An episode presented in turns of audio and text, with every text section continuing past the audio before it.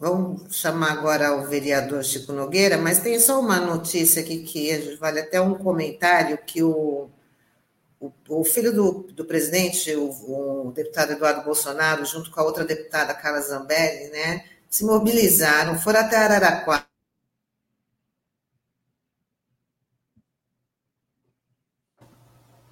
É, acho que a Tânia travou, né?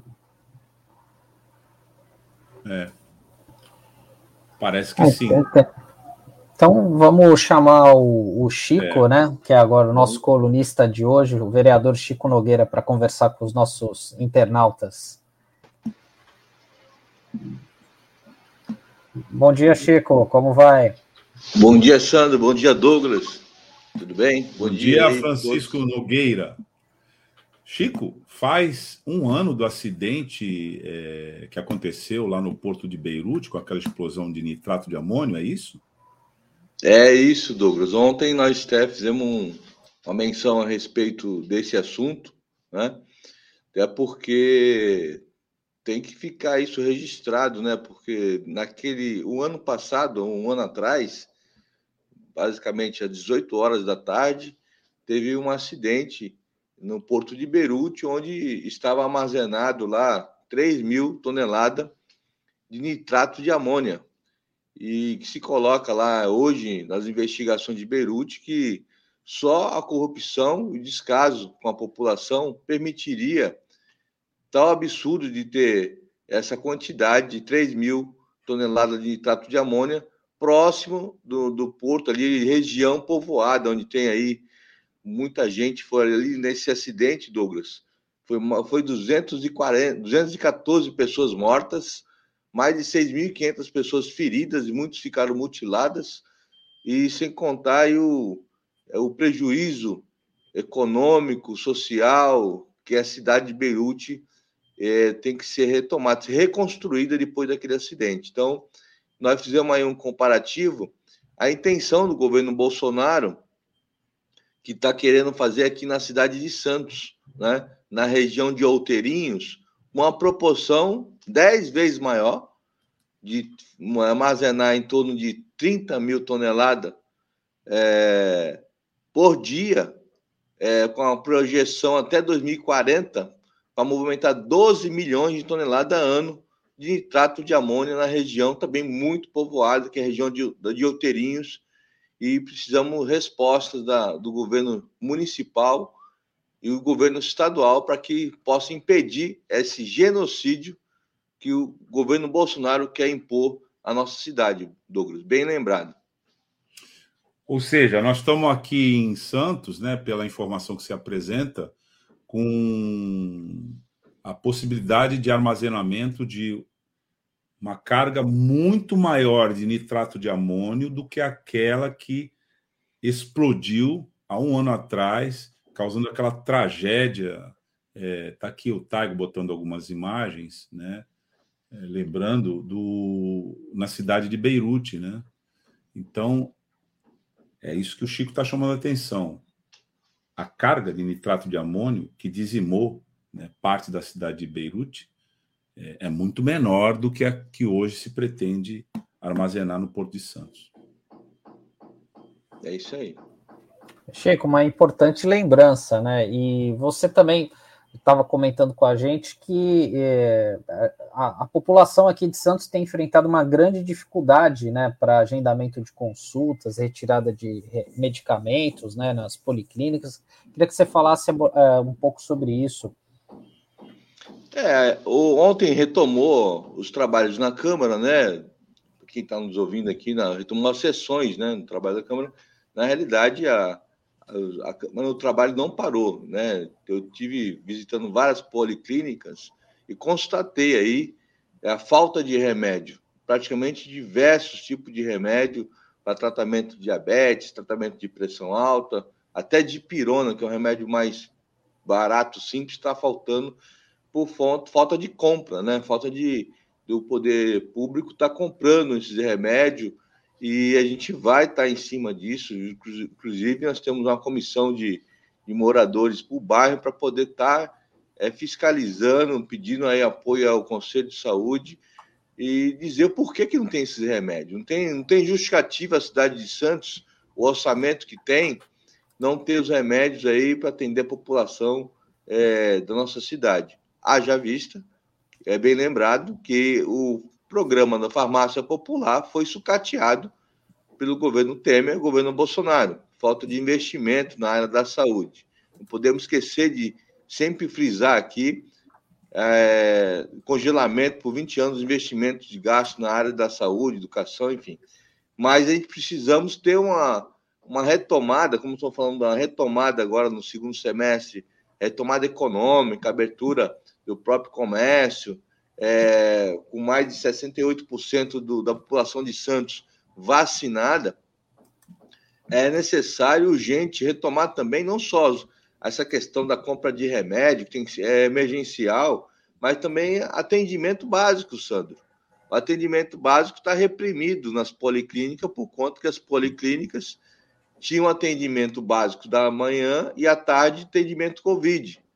Então, é, foi dividido os horários para poder ter a, a segregação, separação, e que foi muito bem feito para que não pudesse ter aí o, o contato direto aí é, todo mundo no mesmo barco. Mas com a retomada econômica, as pessoas vacinadas, é necessário urgente retomada do atendimento, porque a fila está grande, principalmente atendimento de especialidade, pessoas com atendimento vascular, cardiologista, precisamos é, dar uma resposta a população, não só para o comércio, que é necessário também, retomada econômica, mas para o atendimento da população da nossa cidade.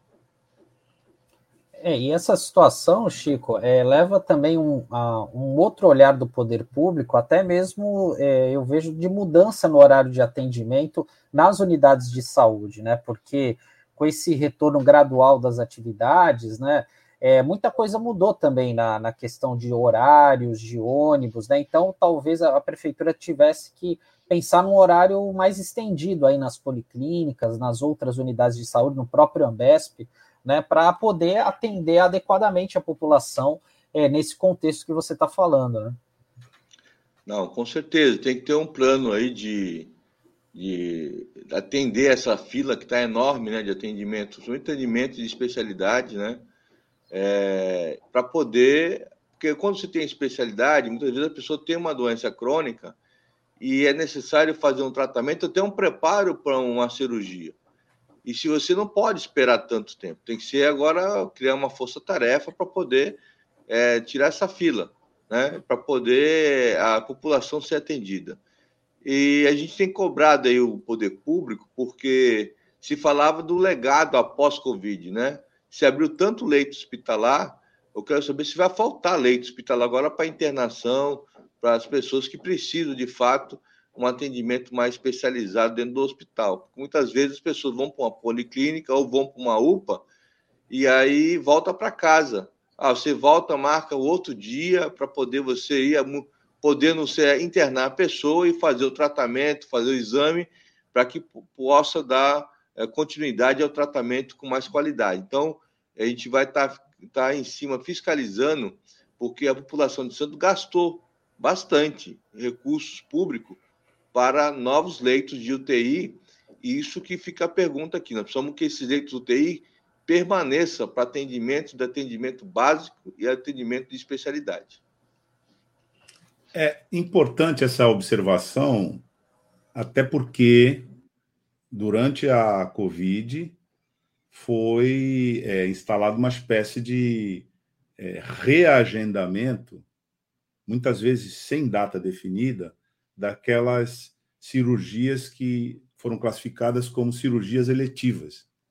Então, se interditou né, os leitos de UTI é, para, enfim, favorecer a, o atendimento prioritário a quem estava com a síndrome, mas depois, essa era a informação, viriam é, essas internações. Portanto, tinha, uma, tinha e tem, na verdade, uma demanda reprimida, né, Chico, para esse atendimento. O que pode acontecer é que agora, voltando, né, esses atendimentos, nós podemos ter os problemas que existiam antes da pandemia, que eram aquelas filas intermináveis é, há registros de que o atendimento, por exemplo, lá na Zona Noroeste, chegava a demorar 10 horas na policlínica. Lá, né? Então, é uma, é uma informação importante essa, né? E uma missão também importante fiscalizar para ver a quantas anda essa situação na, na Secretaria da Saúde aqui, enfim, em toda essa estrutura que administra isso. É isso mesmo, é isso mesmo, Douglas. Acho importante se ressaltar para a população que o papel do vereador justamente é esse, é fiscalizar para que esse atendimento seja agora, que nem o Sandro colocou, seja feita uma força-tarefa para poder tirar essa demanda reprimida e normalizar essa situação e que mantenha, né? Não é simplesmente tirar a demanda reprimida e depois acabar com, os, com esses leitos que estão aí, que foram criados por, porventura, que foram criados emergencialmente para atender o, o Covid-19. Eu, Chico, a gente tem algumas interações aqui sobre essa questão da saúde. É, a última delas, é, aqui a Maria de Souza, né? A prefeitura só lembra das pessoas nas campanhas eleitorais. Passou daí, passou daí, somos esquecidos. Tem um comentário aqui, a Nani Santos dando bom dia. A Margarida Silva, parabéns, vereador, por se preocupar com a saúde de todos. É, tem o, o, comentário aqui da Raquel Vernizzi, que tinha dado bom dia mais cedo. Acabaram com a farmácia popular. E essa é um programa muito importante que a gente teve uma pessoa aqui de Santos à frente desse programa é, no governo federal, que era o Marco Aurélio, que foi presidente do sindicato dos farmacêuticos aqui do estado, conduziu isso durante muito tempo. Maria de Souza, bom dia, Chico, tudo bem? Bom dia, Maria Trajano. É, tem um comentário também do Marcos Roberto. É, bom dia, vereador. Chicão, setaporte. Bolsonaro vai cobrir todos é, todos os anos, informa a Câmara. Logo, logo este lixo some e nós fomos aqui largados mais uma vez. Vendemos em reais e compramos em dólares. Né? Verdade. Nós estamos virando colônia novamente, né, Douglas? Do... É, é. Essas visitas que os é, representantes do governo estadunidense recentemente fizeram, né? ao presidente da República são muito suspeitas, né? E há muita é, dúvida sobre é, a natureza dessas visitas. Naturalmente, eles não vieram aqui para tomar um café, né? Mas eu queria fazer um comentário aqui também, que aí tem a ver com a saúde, viu, Sandro e Douglas? É, eu sei que a Rádio Brasil já ter falado isso em algum momento no jornal, mas é importante dizer aqui para quem está nos ouvindo que o governo Bolsonaro vetou o projeto de lei, a PEC 6330, que dava acesso a remédios para atendimento de paciente com câncer. Então, é, isso também ia atender para mais de 50 mil pacientes no Brasil, e foi vetado esse projeto de lei, e a gente vê o absurdo que é. As pessoas praticamente estão literalmente morrendo por falta de atendimento, por falta de medicamento, e quando você tem um, um, um projeto de lei que beneficia as pessoas que estão em tratamento cancerígenos, tem que ter essa, esse apoio do Estado, sim. E aí o governo Bolsonaro vai lá e veta esse programa, esse, essa lei que daria atendimento é, através de remédios, né? Beneficiaria esse tratamento. Isso é um absurdo, é, é importante comentar isso, que tem a ver com a questão do medicamento. Tem um medicamento que são caríssimos, né? As pessoas não têm condições de comprar. É. É, exa exatamente, Chico. Essa é realmente uma demanda importante, né? Aqui na Baixada a gente tem uma incidência de câncer muito alto, né? Então, é, e mais uma vez, né, comprova a tese que o, os planos de saúde ficam com filé mignon, né? Como diz a professora Lígia Bahia, que é uma das maiores especialistas nessa área de saúde pública, né? E realmente, né? Chico, a gente queria agradecer aqui a tua participação e a gente aguarda você na próxima quarta-feira. Tá, Joyce. Obrigado, obrigado, Douglas, ouvintes aqui da Rádio Brasil Atual, que se acompanha aqui nas plataformas digitais. Um forte abraço, até quarta-feira. Obrigado, Chico. Tchau. Obrigado, até Chico. Até mais.